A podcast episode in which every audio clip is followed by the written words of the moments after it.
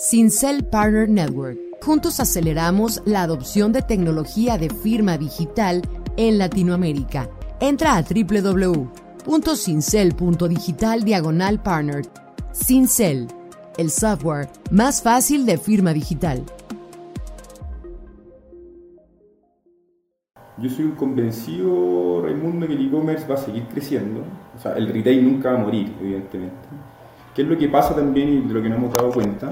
Que, los sellers al final no tomamos las decisiones basadas en datos, la tomamos, hacemos así, vamos donde está el viento y ahí vamos, y ahí vamos, vamos navegando.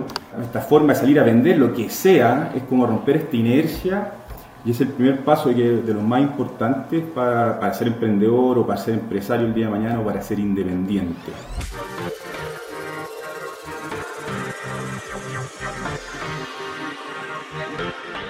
Hola, hola, ¿qué tal? Bienvenidos a un nuevo episodio de Hacking Rounds. Hoy nos acompaña Matías Ortuzar de K-Sellers. Mati, ¿cómo estás? Hola Raimundo, ¿todo bien por acá? Muchas gracias por la invitación, un, placer. Qué bien, un, gusto tenerte aquí. Pues bueno, este, antes que todo, para ponernos en situación y, saber de qué estamos hablando, bueno, al final vamos a hablar de, de cómo hackear rondas pero nos interesa mucho saber, Mati, que eh, ese acento no es mexicano, este, de dónde eres, cómo empieza, cuéntanos un poquitín, un poquito de ti, cómo ha sido esta jornada, este, de andar hackeando rondas y en startups y con la vida tecnológica nómada digital que a veces uno no busca pero se le obliga. Este, y, también que nos acompañes en esa información que es K-Sellers. Pero primero, pues dinos, ¿quién es Mati? Te cuento, te cuento. Eh, efectivamente tengo el acento un poco distinto. Soy chileno, pero ya llevo, voy a cumplir ocho años viviendo acá en, este hermoso país, México. Soy más chilengo, chilango que chileno. Eh, y efectivamente me vine a emprender para acá, eh, Raimundo junto a mi socio Lucho, que también es chileno, Luchito ya lleva como 10, 12 años viviendo acá en México, éramos compañeros de universidad y, siempre los amigos de que hagamos negocio, hagamos negocio y nunca hacíamos nada. Hasta que ya uno, Luis viviendo acá, y por qué se vino Luis para acá, porque también es interesante esa historia, llegó de intercambio una mexicana a la universidad, mi compadre ahí se enamoró y se vino en busca del amor, por eso ya lleva más tiempo que yo acá. Y como te contaba, siempre amigos de que hagamos negocio, hagamos negocio, nunca hacíamos nada. Luchito viviendo en México, yo en Chile, cada uno empleado. A mí me tocaba viajar a China por el trabajo que tenía, que tenía en Chile. Y, entendía las negociaciones con los chinos, cómo hacer negocio, etc. Entonces un día le digo al Lucho, Luchito, probemos la miel de ser emprendedores o ser independientes, la verdad, no emprendedores, de la independencia y qué más fácil y con menos riesgo que hacer una importadora comercializadora, compramos productos en China y los terminamos vendiendo a clientes finales y si nos va mal, por último los terminamos vendiendo puerta a puerta. Y el Lucho me dice, ¿Eso desde Chile o ya acá en México? No, ahí, ahí cuando le comento esto a Luis, me dice, ok, perfecto, pero hagámoslo en México, porque el, mercado es mucho más grande, eh, hay un fetiche con México para los chilenos, siempre los chilenos, que somos un país mucho más pequeño, allá donde en el fin del mundo siempre miramos México por la tremenda economía, por lo lindo del país, etcétera, y, se da mucho eso que los chilenos quieren venir a hacer negocio acá, acá a México. Entonces, al final Lucho me termina convenciendo y montamos esta importadora y comercializadora en el año 2012, acá en México. Ahí fue mi, primer viaje a México, la verdad que no lo conocía. Y, y tuvimos la suerte, Raimundo, porque la vida hay que tener suerte, pero hay que estar preparado para aprovecharla de que cuando justo nos llegó el contenedor, me acuerdo que eran fundas cargador para el iPhone 4, eh, era el boom de Groupon. ¿Te acuerdas de esa cuponera, no? Sí, claro, claro. El, bien recordado, pero ya afinado Groupon.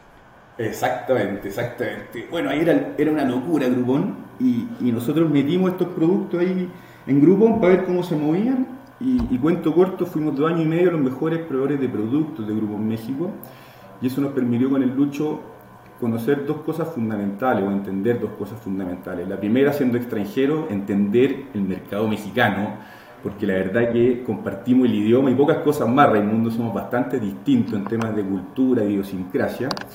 Y la segunda fue conocer esta vertical del e-commerce que para nosotros era completamente ajena. Nosotros no, no, veníamos del rubro ni nada y encontramos muy interesante y una oportunidad grande ahí de poder hacer negocio en esta vertical. Y fue que eh, con, con, el dinero que ganamos ahí en, esa importadora y comercializadora vendiendo productos, montamos nuestro propio e-commerce enfocado a la base de la pirámide. Fuimos ahí los primeros en desarrollar e integrar el cash on delivery o pago en efectivo contra entrega. Y, y en paralelo hemos seguido hasta la fecha con, con nuestra importadora y comercializadora y siendo sellers en los distintos marketplaces que oferta el mercado mexicano. Entonces, nuestra, nuestro expertise está ahí, en, en, ser sellers, eh, tanto en plataforma propia como de terceros. Entonces, ese es un poquito ahí como el resumen, eh, mi querido Ray. Pero súper resumido. Es que Fíjate que una de las recomendaciones que, que muchas veces se da es, eh, si no has emprendido, empieza a vender. Empresa a comercializar. Que tampoco es, digo, la ciencia está más enfocada en el arte de vender, Que, en cómo hacerlo. Que al, final termina siendo un arte, este, todo ese tema de la negociación. Entonces, el entrar en un tema comercial y en un tema en donde pues tienes que trabajar mucho con los números, te va formando como emprendedor, Y como empresario los márgenes, luego, híjole, uno tiene que estar ahí haciendo malabares para que vayan dando. Exactamente, exactamente. No es fácil, no es fácil. Yo lo que rescato de eso, Raimundo, siguiendo ahí tu línea, eh, es romper la inercia. Es salirse como de esta zona de confort, quizás que uno está como empleado porque recibe el sueldo a fin de mes, eh, todo seguro, todo tranquilo. Eh, y, esta, y esta, esta, esta, forma de salir a vender lo que sea es como romper esta inercia y es el primer paso de los más importantes para, para, ser emprendedor o para ser empresario el día de mañana o para ser independiente. Sí, exactamente.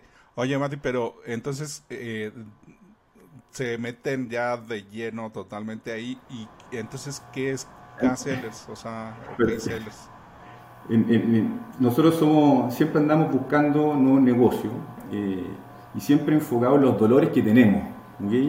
Entonces, como le decía, nuestro expertise es el e-commerce, somos sellers al final del día. Entendemos súper bien las bondades de ser sellers, pero entendemos también súper bien los dolores que tenemos los sellers Raimundo. Y el dolor más grande que tenemos los sellers es el acceso a financiamiento. La banca tradicional, otras fintech andan, andan preocupados de otro tipo de clientes y a nosotros nos tienen completamente abandonados. Entonces, por eso que decidimos fundar a principios de este año K-Sellers, que es una fintech, es una one-stop shop de productos financieros para e-commerce sellers exclusivos, donde nuestro primer producto que sacamos al mercado es un pronto pago, Raimundo. Eh, tú como seller estás obligado a darle días de crédito a los marketplaces en los cuales operas. En el caso de Walmart o en el caso de Amazon, por ejemplo, México son 15 días, en el caso de Walmart son 20 y así.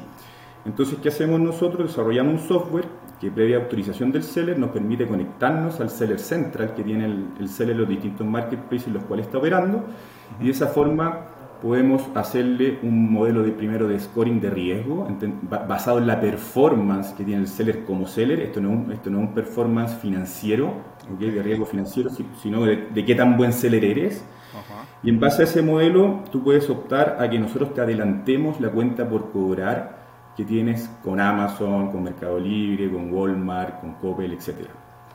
Eh, y la intención de cara al futuro es, eh, en base a esta misma data, eh, ir desarrollando nuevos productos hechos a la medida para los sellers, como el día de mañana créditos de capital de trabajo, líneas de crédito, etc. Pero todo integral para que los, los, sellers crezcan. Esa es la, esa es la, finalidad de Case Sellers.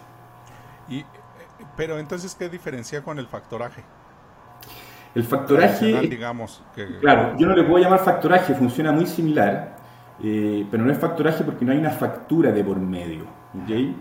Aquí, lo que, aquí lo que nosotros financiamos es la cuenta por cobrar que tienes tú como seller con Amazon, con Coppel, con Walmart. Entonces ahí está el diferenciador técnico de, esto. Nosotros no, financiamos una factura, sino que una cuenta por cobrar del seller con el marketplace.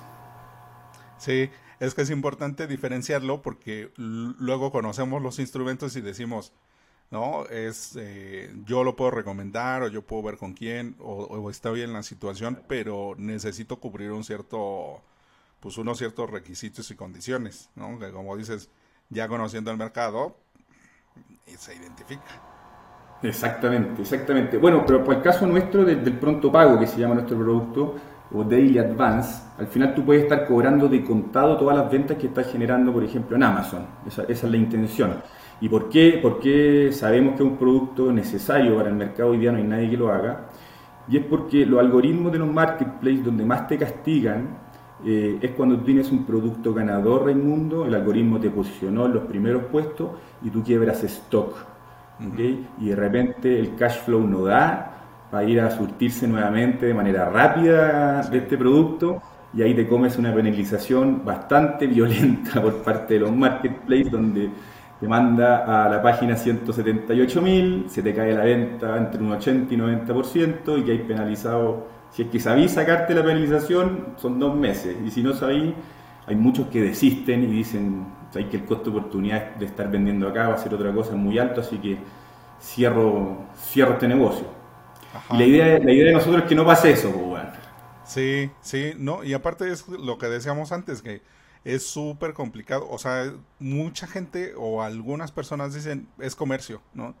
Pero el comercio cada vez se ha profesionalizado más que hay que contar con soluciones como K-Sellers, en donde pues ya son productos súper específicos, ¿no? Eh, y que resuelven un problema. O sea, no es tampoco que que se está identificando algo ahí etéreo en donde, ah, pues vamos a ver si hay gente que lo demande, ¿no? No, o sea, como dices. O sea, eso es lo que, por eso te contaba, este, el case seller nace de nuestro dolor siendo seller, o sea, de ahí viene, de ahí viene el dolor que lo, que lo vimos, lo vivimos, y es en base a esa nuestra experiencia donde desarrollamos esta, esta nueva compañía para entregar obviamente productos que, que, que requieren el mercado, porque esa es la verdad, o sea, hoy, día los sellers andamos bastante, bastante abandonados. Y, en esa misma línea que tú dices hoy día de la tecnología, la data, de que hay que, hay que, hay que tener productos específicos, eh, nosotros también desarrollamos un, un, producto que es gratis para nuestros clientes que tomen algún producto financiero con nosotros, que se llama K-Sellers Que al final lo que hace es concentra toda la información en un dashboard con los KPIs más importantes, Raimundo, de todos los marketplaces en los cuales está vendiendo, porque ¿qué es lo que pasa también y de lo que no hemos dado cuenta? Que, que los sellers al final no tomamos las decisiones basadas en datos, la tomamos, hacemos así, vamos donde está el viento y ahí vamos, y ahí vamos, vamos navegando. Entonces, ¿y eso por qué se da? Porque, claro, si yo vendo en cinco plataformas, eh, y cada plataforma me muestra la información de una manera distinta, bueno, un dolor de cabeza, entonces se me complica, no, no, se, no me la hacen fácil. Entonces nosotros también venimos a hacértela fácil. Eh, entonces si vendí en, en, Amazon, en Walmart, en Coppel, en Claro Shop, en Liverpool, nosotros te concentramos toda la información de todos tus canales de venta en una pura pantalla, cosa que puedes empezar a tomar las decisiones basadas en datos de cara al futuro, que, que, es muy importante, ¿no? Eh, y en esa misma línea, como de productos de valor agregado, Ray, tenemos una, otra, otra herramienta que se llama Valuation, está muy de moda hoy todos estos agregadores, ¿no es cierto? Merama, Quinio, eh, Valoreo, Vanderbrands, etc. Y, han generado un revuelo, yo lo, encuentro maravilloso en el, rubro, ¿no es cierto?, de, los sellers. Y, los sellers siempre nos preguntamos cuánto vale mi negocio, cuánto vale mi tienda en Amazon, cuánto vale mi tienda en Walmart. Entonces nosotros también en base a la data le, le damos un valor estimativo eh, a, cada seller de cuánto vale su, empresa, su negocio o su, cuenta, ¿no? con la intención de que, va, de que si va haciendo las cosas bien, este número va a ir creciendo y se va a mantener motivado. Sí, profesionalizarlos. Exactamente, exactamente.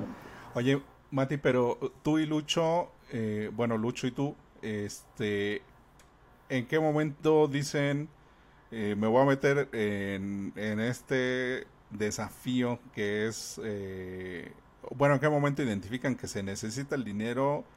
Eh, ¿Cuánto dinero? ¿Cómo se trabaja la ronda? ¿En qué momento? ¿Qué instrumento? O sea, cómo eh, se identifica el problema, se trabaja más o menos la solución, pero ¿cómo surge ese proceso?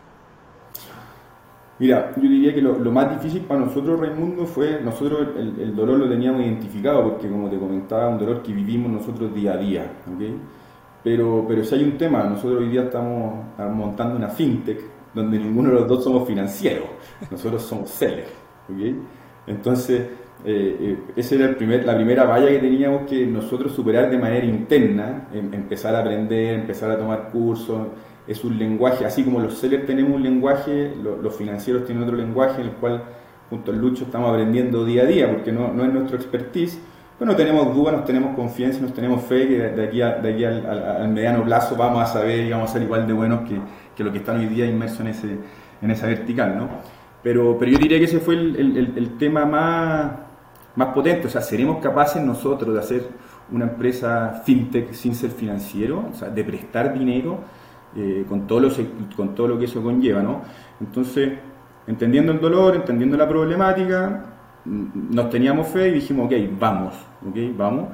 Y tenemos que partir, evidentemente, porque tampoco somos unos desalmados, tenemos que partir por un producto que haga sentido y que, y que sea seguro, ¿no? Este es un producto que al final, de agua adentro de K-Sellers, es una cuenta por cobrar que el seller va a, va a cobrar sí o sí con Amazon, con Walmart, con un AAA. Entonces los riesgos de default para este primer producto son bastante acotados, ¿no? Eh, pero te diría que eso, eso fue lo que, lo que más nos, como nos complicó un tema, no ser financiero, pero era un tema más de, confianza, de fe en que podíamos aprenderlo que otra cosa. Ok. Eh, y, y, y entonces, ¿por qué instrumento se va y por qué evaluación? O sea, como bueno, no tanto la evaluación, sino cuál, cuál fue el monto o el ticket que se estaba buscando que... Mira, nosotros, nosotros una primera etapa hicimos un levantamiento ángel, eh, y esta es una historia también que encuentro interesante para compartir. Eh, yo siempre que tengo ideas de negocio, eh, hay mucha gente que dice no las cuentes, que te las pueden copiar y te... Yo soy todo lo contrario, ¿ok? O sea, no, no, me creo tan superior de que voy a encontrar una idea tan buena que que, la voy a hacer solo yo. Entonces, eh, siempre se las cuento a mi amigo, a mi amigo de confianza, que por lo general eh, lo encuentro a todos más inteligentes que yo. Y en innumerables ocasiones, Raimundo, me han dicho, no, sabes que tu idea no me gusta por esto, o me gusta, pero las barreras de entrada son muy grandes, es demasiado intensivo en capital, o qué sé yo, ¿no? Y esta vez con Case Sellers me pasó que de los cuatro amigos, que siempre les cuento todo, los cuatro, el 100% Raimundo, me dijeron cómo le entro. Así, literal. Literal. Entonces le hizo clic eh, el negocio de primera, obviamente mi expertise o nuestro expertise como seller, en, que se entiende que hay, un problema real y estamos dando una solución real y eficiente a este problema. En, Latinoamérica hoy día no hay nadie que lo esté haciendo. Tampoco es que hayamos inventado la rueda Raimundo. ¿ah? Nosotros, este, eh, eh, hay, por ejemplo, en Estados Unidos existe una compañía que se llama Sellers Founding, que nosotros estamos medio inspirados en ello. Eh, entonces, también uno, uno tiene, que, tiene que empezar a ver en los países donde está más desarrollada la banca o el comercio electrónico, en la vertical donde tú estás operando, cómo lo están haciendo ellos también. Pues, como te digo, no hay que inventar la rueda, hay que tropicalizarla muchas veces para Latinoamérica. Y, y en la tropicalización uno se da cuenta que es muy diferente. ¿no? O sea que no es nada más así de el, algo de algo, ¿no? No, no es así, es que, como dices, la inspiración, además hay un mito bien grande en la innovación que luego nos quieren vender eh, la idea romántica que solamente para, para los, las mentes avanzadas se puede dar innovación. Y la innovación es una cosa del día a día, como lo que pasa, ¿no? Que uno se da cuenta de ¿por qué me sigue doliendo esto y por qué no hay una solución para esto? Exactamente, ah. exactamente. O sea, y, yo he conocido también muchas personas que han sido empleados de multinacional y todo, y al final viven con estos dolores, y después de 20 años de carrera o 15 años de carrera se terminan saliendo para hacer la solución a este dolor que llevan 15 años. Eh, o sea, si, es verdad. Entonces, ¿estos cuatro amigos le entran? Estos cuatro amigos le entran y con eso nosotros eh, levantamos esta ronda, lo cual nos permitió conformar el equipo de desarrollo Raimundo y hacer todo el desarrollo tecnológico, las conexiones con los marketplaces, nuestro también contratamos ahí personas en el equipo de, riesgo, ¿no? Eh, que en conjunto hicimos el, de riesgo financiero, nosotros la parte de seller, y en base, y en base a toda esa información, nosotros desarrollamos nuestro propio modelo de, de riesgo de scoring, como, te, como te comentaba, basado en la performance que tiene, que tiene el seller en los distintos marketplaces donde opera y todo nuestro paquete de desarrollo tecnológico, tanto frontend como back office, las conexiones con los distintos marketplaces, etcétera. Y ahora estamos en la, en la ronda, levantando ya, gracias a Dios, casi terminada, de, una ronda pre la cual ya nos, nos permite eh, salir ya a colocar dinero a estos sellers eh, a través de este producto, el pronto pago. ¿okay? Eh, y el día de mañana obviamente ya tendremos que ir levantando tanto equity como deuda, porque al final este es un negocio financiero donde nosotros nos endeudamos una tasa colocamos una tasa más cara y al final ese spread es lo que, lo que gana K-Sellers el día de mañana. Pero para poder, para poder ir a buscar deuda, primero necesitamos una cartera, darle un par de vueltas, mostrar cómo se comporta, si es que hay default, cómo arreglamos el default, por qué se produce, etc. Y, pero ese, ese es tema para otra conversación, yo creo, Raimundo, que con gusto la tengo contigo, mi amigo. Sí, claro que sí.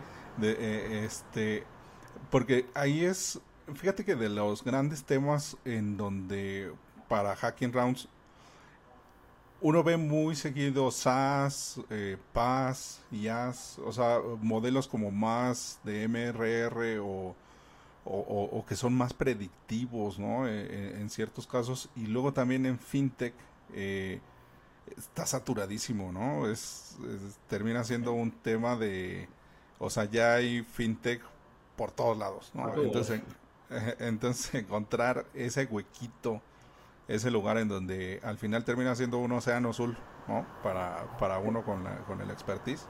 En este momento, claro que sí, es un Blue Ocean. Nosotros no tenemos duda que, que, el problema real, la solución es buena y vamos a tener competencia el día de mañana y bienvenida hacia la competencia. mientras más competencia uno lo hace ser mejor, lo hace ser más eficiente. Pero es verdad. Pero volvemos a lo mismo, Rayo. O sea, nosotros encontramos esto porque vivimos el problema. Yo creo que eso es clave. Eh, ponerse a pensar eh, en una noche estrellada y que se te, se te ilumine en el cerebro para encontrar una idea de negocio y, así hacer una empresa y todo, lo veo muy difícil. Al final esto es, dar soluciones reales a problemas reales. Y, eso es lo nuestro al final. Y eso es como consejo también a los que quieran emprender o, partir con, su empresa o, independizarse. Vean hoy día qué dolores tienen y cómo se solucionan esos dolores. Sí, oye Mati, y o sea, en esta, como en estos tiempos, en este margen en donde empezabas a, este, a, hacer el pitch sin ser pitch, de, de, ese momento a donde ya hay un acuerdo, o sea, todo, todo está eh, como roadshow de, de, de Business Angel, eh, cada caso es distinto, pero por ejemplo, bueno, más bien preséntanos a tus amigos. Este, ese es el primero. El segundo es cómo se consigue uno esas relaciones, o sea, porque muchos están en la etapa o estamos en la etapa en donde eh, eh, empezar es difícil, ¿no? Es muy frío, es de uno no sabe calentar, uno no sabe hacer las flexiones adecuadas para para tomarse esos tiempos, entonces de tú ya tenías avanzado, ¿no? Porque como dices, tienes la apertura de decir tus ideas a, ¿no? a diestra, a diestra, a siniestra, pero ¿cómo son esos tiempos y en qué momentos empiezas a darte cuenta que estos números o este mensaje o esta propuesta es la que va haciendo más sentido y se va formando ese, ese, ese one-liner o ese pitch más consolidado para empezar a convencer a, a VAs? Mira, muy buena pregunta y no quiero hacer publicidad ni nada, pero algo que nos sirvió a nosotros mucho, Raimundo, fue haber sido parte de eh, una generación de una aceleradora en Chile que se llama Acelera Latam. Que eso nos sirvió eh, enormemente, ¿por qué? Porque en el mundo del startup también se habla un idioma distinto, las redes de contacto son súper importantes, las cuales nosotros no teníamos. Nosotros llevábamos ocho años cabeza gacha trabajando, nunca habíamos hecho un, deck, nunca habíamos hecho un pitch, nunca habíamos hecho nada. Entonces, eso, eso a nosotros nos ayudó, pero muchísimo, eh, para entender el ecosistema, eh, para entender el idioma y, también obviamente al ser una aceleradora, creo que aceleran creo que 40 o 50 startups al año, ya tienen una red de contacto, eh, no, es de Chile, pero tiene una red de contacto ya en la TAM. ¿okay? Eh, porque en la generación mía habían empresas mexicanas, habían empresas colombianas, ecuatorianas, argentinas, etcétera, entonces está bastante ahí cosmopolita la generación, por lo menos la que me tocó a mí, y eso me ayudó muchísimo, muchísimo. muchísimo a entender todo, a, preparar el material, eh, con los mismos compañeros de, de, generación, preparar los pitch, nos pitchamos uno a otro. Eh, ellos tienen todos los viernes, invitan a, un, Venture Capital, independiente del stage en cual invierta, pero por lo menos con un reverse pitch, o sea, te está diciendo el VC qué es lo que quiere escuchar, cómo, funciona el tema, ¿no? Entonces ahí uno se va empapando de, de este mundo. Entonces yo recomiendo mucho eso, o sea, formar parte de, un programa de aceleración. Eh, paso el dato acelera la TAM, pero, pero obviamente puede ser cualquier otro que, sea buena, ¿no? Eh, y eso nos ayudó un montón. fue clave. Y, y, después para la red de contacto, bueno, yo tuve la suerte de que, de que mi amigo estaba líquido y, que, y que me salió esta, pero después, para, para la ronda que estamos levantando ahora, que es una ronda pre-seed también, ¿okay? donde tampoco hay, no hay mucha facturación, no hay, mucho de nada, hay muchos VC que dicen que entran pre-seed, pero al momento del pitch y todo te dicen, ah, pero eh, la facturación es muy chica, hablemos de seis meses más. Muchos de ellos dicen, nosotros invertimos en el MVP, lo cual tampoco es tan cierto. Entonces ahí mi recomendación por, por mi experiencia personal es que nosotros también perdimos tiempo de, de picharle a VCs que en verdad no, no nos deben invertir porque no, o no entramos en la tesis, aunque ellos decían que sí, porque estábamos muy chicos. Pues, no, porque son, son muy early, ¿okay? son muy early. Eh, entonces, dicen que, dicen que entran early, pero cuando tú vas con el negocio tan early, te dicen, no, esperemos un poquito más. eh, entonces, ahí nosotros nos enfocamos a Family Office. ¿okay? y a personas naturales, ojalá de la industria, o que pudieran aportar algo más que dinero, Raimundo. Obviamente que a ellos les hiciera sentido el negocio y que tuvieran eh, una expertise, en el caso mío, en finanzas, en riesgo, en activos alternativos, etc. Entonces ahí hicimos un pool de primero conocido o de personas que nos pudieran presentar este tipo de perfil y ahí donde nos enfocamos los pitch eh, para, esta, para, esta, para esta ronda. Un Smart Money, ¿no? Exactamente, exactamente. Un Entonces te fuiste directamente con Falabella y Linio y toda la mafia. Eh, fuimos, no, porque esos son como los, CBC, que también son, también son, son, eso sí que son lentos. Eh, eso sí que son lentos.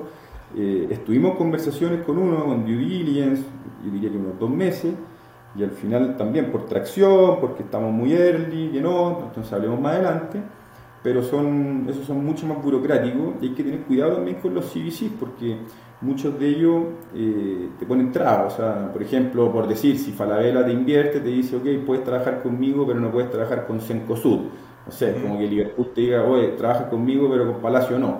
Entonces... Entonces hay que tener ojo ahí también, porque yo también entiendo que el dinero tiene, tiene cara de hereje, la necesidad, ¿no es cierto? Eh, y uno de repente puede tomar un deal por apurado eh, que al final te puede arrepentir en, el día de mañana. Entonces hay que tomárselo también con calma. Los tiempos obviamente no son los que uno quiere. Eh, sumado obviamente Raimundo eh, al, colapso que hubo en, todo el tema bueno mundial y, específicamente en los VC si esta conversación la hubiéramos tenido el año pasado lo más probable es que ya hubiéramos estado fundeados con, varios millones de dólares eh, pero hoy día la realidad es otra hoy día el dinero cuesta plata ya no es gratis como ayer entonces también se va a poner un poco más cuesta arriba la levantada de, de ronda y, aparte el e-commerce nunca ha sido como tan sexy, ¿no? Para los VCs. Yo creo que fue sexy, yo te diría por ahí por el 2014, ¿te acordáis Linio? El grupo Rocket. Ajá. Sí, pues ahí era, era la niña bonita la fiesta, sin duda. Y, yo te diría que eso duró poco, un par de años, y después es fintech, o sea, de, de, lo que de lo que yo he podido ver, y hoy día, bueno, mucho climate tech y todo este tema. Pero, pero la fintech hoy día sigue siendo, y diría que hace unos 5 años, también la niña bonita de la fiesta. Eh, me, acuerdo, me acuerdo de lo de Linio, me acuerdo de lo de Linio, que levantaron muchísimo dinero, muchísimo dinero. Bueno, al final lo terminaron, lo terminó comprando Falabella, pero por, menos lana de lo que, de lo que se le había invertido. Sí, pero es, es este también súper interesante de, de entonces platicábamos de ahorita todavía sigue siendo bastante sexy eh, el, fintech cuando uno encuentra esos huecos, pero ¿en dónde más ves? Sobre todo pensando en mucha gente que no se anima al e-commerce eh, o, todavía no ve como por ahí dónde, dónde se puede meter o, o, que puede ser un ingrediente interesante. ¿Tú cómo ves en general la, la, el sector, la industria, Mati? O sea, ¿qué, recomendaciones ves por ahí? Yo soy un convencido, Raimundo, que el e-commerce va a seguir creciendo. O sea, el retail nunca va a morir, evidentemente. Pero, pero, pero el e-commerce, sobre todo en Latinoamérica, es una tremenda oportunidad, sigue siendo una tremenda oportunidad de ser seller. ¿okay? Porque todos dicen que la competencia es brutal y aquí todavía no hay tanta competencia. O sea, la competencia de verdad está en un Amazon Estados Unidos, donde los sellers están sacando los ojos, donde, donde el marketing dentro de la plataforma ya es carísimo, donde está súper saturado el mercado. Pero, pero todo lo que es Latinoamérica ve un potencial gigante en el e-commerce eh, y, lo, y, lo, demuestra año con año, crece, que a doble dígito en la TAM, el e-commerce, sin parar los últimos siete años.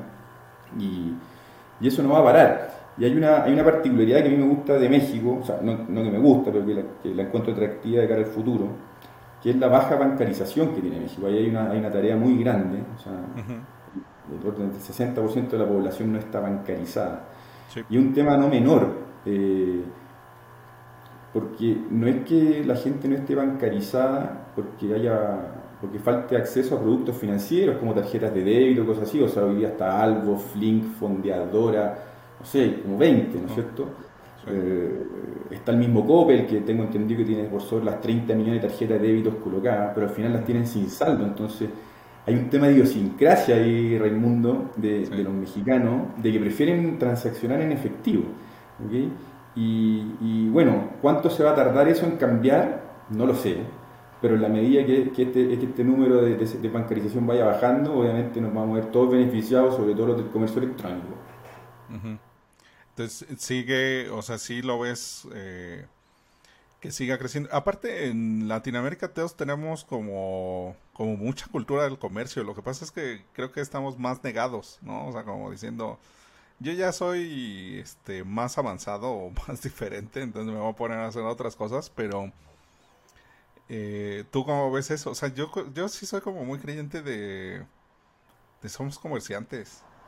Sí, pues somos comerciantes, pero que el comercio también lo podemos hacer online. Lo que pasa es que de cara al cliente final, esta es mi percepción muy personal, Raimundo. A ver, en Latinoamérica obviamente tuvimos muy malas experiencias. Eh, cuando compramos por internet hace 5 o 6 años atrás era un desastre. Las paqueterías, la logística no estaba bien afinada, los métodos de pago no estaban bien afinados.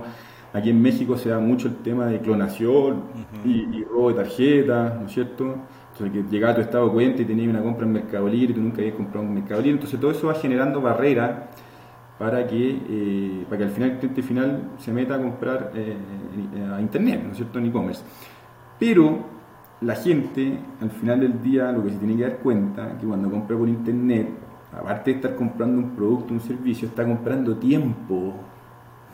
Qué dolor más grande que ir a Coppel en, mi carro o en el transporte público, demorarme una hora, estacionarme, comprar y volver a mi casa y demorarme dos, horas y media por comprarme los mismos tenis que me puedo comprar por internet. Ya, ni siquiera hablemos de precio, ya, al mismo precio, de lo mismo, pero el tiempo que ahorré y donde el tiempo solo es el activo más importante que tenemos los seres humanos, esa es la concepción que tengo yo. Y por eso que me meten a mí a una plaza comercial o cualquier de esas cosas, o sea, créeme que no me gusta. Sí, sí, sí. Este, yo, soy igual. apenas platicábamos con Daniel Ricotti de Mil Usos App y Lo conozco, Daniel. Ah, pues con Dani. Un tipazo. Eh, eh, eh, decía es que el asunto es la fricción.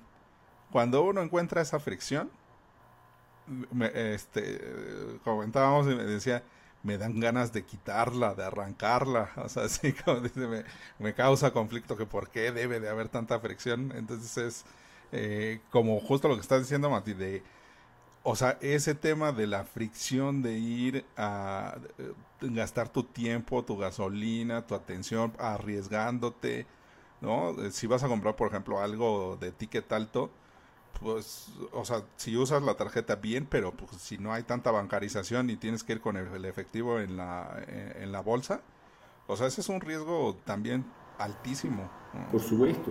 Pero al final yo me quedo en el tiempo, Raimundo, si al final el tiempo es lo, el activo más valioso que tenemos todos los seres humanos. Y, hoy día la tecnología nos permite ahorrar tiempo, comprar tiempo. al final, con eso me quedo yo. Estoy de acuerdo y por eso digo que el, retail tradicional nunca va a morir. Porque, porque hay productos que hasta el momento, mientras la tecnología no lo permita, eh, es más cómodo y es más fácil y a uno le gusta tocar, ¿no es cierto? Eh, pero, pero el día de mañana eso va a ir cambiando, la tecnología va a ir mejorando y vamos a ir cuando sea estrictamente necesario, creo yo, o así lo veo yo, eh, al retail tradicional, porque al final vamos a valorar más el tiempo, no sé, ir a jugar fútbol o hacer lo que tú quieras, en vez de gastarte una hora y media o dos horas en ir a comprar un producto. Sí.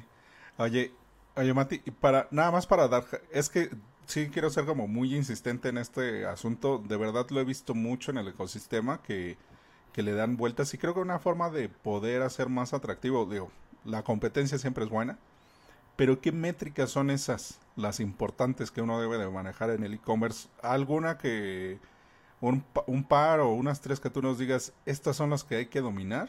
Estas son las que nos sirven para tanto nivel de decisión nuestra o también para nuestros decks, ¿no? O sea, como en dónde, si yo soy un ignorante del e-commerce o soy un e-commerce o un dueño o un seller que está profesionalizándose, ¿en dónde me tengo que enfocar? Porque termina siendo un tema de números.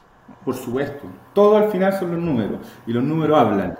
Eh, yo diría que los, los más importantes, obviamente la venta, obviamente, y, después cae el costo más alto que tenemos los e-commerce que no somos Amazon o que no tenemos una marca tan posicionada es el marketing. Entonces, ¿cuánto te cuesta vender lo que estás vendiendo? Eso es clave, mantenerlo ahí.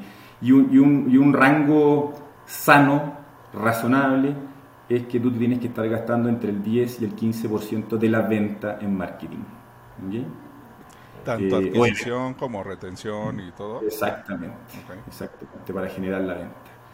Eh, Después te viene el, costo que también más alto que, que tienen los marketplaces o, lo, o, sea, cuando, cuando ya no estás posicionado, tu costo más alto es el marketing y cuando ya estás posicionado pasa a ser tu costo más alto la logística, ¿cierto?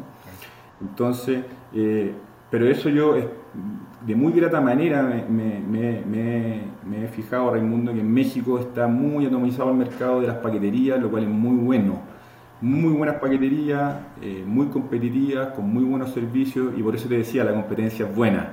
Mira, y con esta cantidad de, paquetería y de software que te ayudan en el tema de la logística para, tener tus métricas súper bien, para ir midiendo las paqueterías, cuáles son más eficientes, en qué código postal, entonces despacharla por esta, por esta otra. Eh, lo encuentro maravilloso y son herramientas que nos van ayudando al final del día a todos los seres para ser más eficientes. Yo diría que ahí son, venta, marketing y logística, ahí está eh, como el santo grial, como el santo grial. Si uno, si eso anda bien, lo otro se puede mejorar, pero si alguno de esos tres anda mal, va a estar complicado. Ok, ok, ok. Es que es súper interesante porque no, o sea, es un tema muy sectorial, no es un, un tema en donde sí son métricas específicas. Y luego a veces no conocemos el, el, tema del comercio, aunque lo trabajemos, ¿no? Pero es muy distinto ya conocerlo y, y, saber bien. Entonces se ven grandes oportunidades, como ya nos dijiste. Pero siento que me hace falta preguntarte algo, pero no sé, Mati. Creo que estoy dejando algo en la... ¿O qué debería de preguntarte? ¿Qué me debería de preguntar? No sé, pues mi amigo, eh, lo que usted quiera. Eh, a ver, yo por el lado de los sellers y esto del marketplace también hay que tener en consideración que tanto, por ejemplo, los dos gigantes de acá, Mercado Libre y Amazon, son compañías que en la vertical de vender productos por internet pierden dinero. ¿ok? Entonces, ¿y por qué pierden dinero? Porque los márgenes son súper pequeños. ¿ok? Sumado a la cantidad de productos de valor agregado que le entregan al cliente final de Amazon, por ejemplo, con Amazon Prime Video, Amazon Prime Music. Eh, tú pagas una membresía que no cuesta nada y estáis todo el año con free shipping, etcétera. Entonces nos tienen, nos tienen muy bien, eh, nos hacen mucho cariño a nosotros como clientes finales y eso lo que nos permite también a los sellers es aprovecharse de estas tremendas plataformas que hacen una inversión en marketing gigante, en logística, en warehouse, en todo, para que al final te terminen cobrando un 20% por venderte un producto yo lo encuentro que es demasiado bueno. entonces, eh, hay que aprovechar eso. Sí, excelente. Mati, creo que ya estamos cubiertos. Es, es bien interesante encontrar eh, estas eh, no porque sea malo, sino porque es muy bueno. Estos animales raros del e-commerce, como lo que tienen tú y Lucho, digo Lucho y tú. Este, eh, K-Sellers va sobre un océano azul. Queremos saber más de ustedes. Este, ahorita que se está preparando el presid, el presid o sea, hay que nadar contra corriente. Este, pero al final, pues estamos en un momento, en una etapa en donde el nicho y todo va dando entonces, este nos dice un montonal de, de, cosas en donde podemos apalancarnos y sobre todo eso, que normalmente estamos muy metidos en otros sectores. Entonces el descubrir que se puede y el animar a la gente y también que pueden ser ingredientes o combinaciones o innovaciones, ¿no? En donde uno puede identificarse, está genial y te lo agradezco mucho.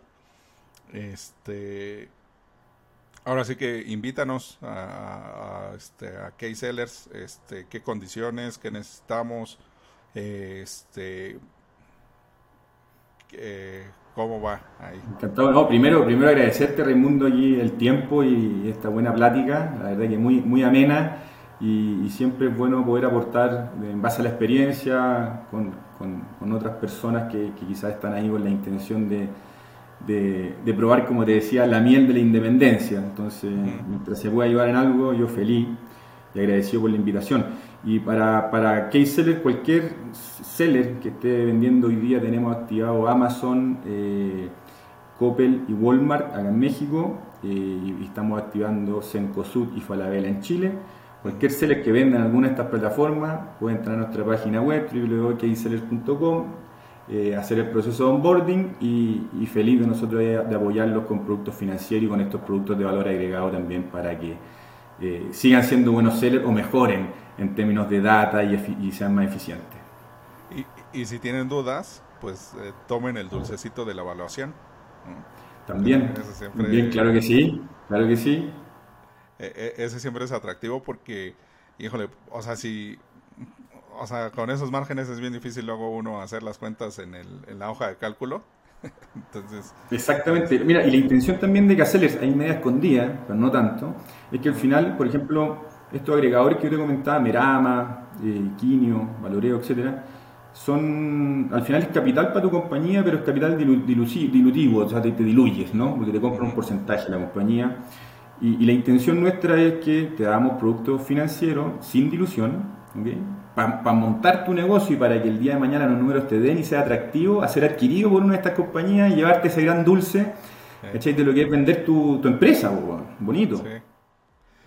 Sí. sí. porque también este el, asunto este de, de, pegarse o de, considerar al negocio como un bebé y no verlo como lo que es, ¿no? O sea, este es un instrumento de bienestar o de abundancia. Si hay una buena oferta arriba de la mesa, como te decía, los números hablan, y si el número te está diciendo, esta es una buena oferta, vamos, déjala ir. Eres una persona inteligente, ya se te van a ocurrir nuevas ideas, va a quedar con capital líquido y vamos de nuevo a por más nomás. Sí, exacto. Pues listo, Mati. Ya este, Raimundo, qué gustazo. Igualmente, excelente. Pues eh, muchas gracias y nos vemos en el siguiente episodio de Hacking Rounds. Bye. Hey, ojalá que hayas disfrutado la conversación. Me gustaría invitarte a que nos sigas en nuestras redes sociales, Twitter, Instagram, LinkedIn y YouTube, para que estés al pendiente de los nuevos lanzamientos. Además, si te gustó esta conversación, te invito a que lo compartas con quien crees que haga sentido. Muchísimas gracias y nos vemos en la próxima.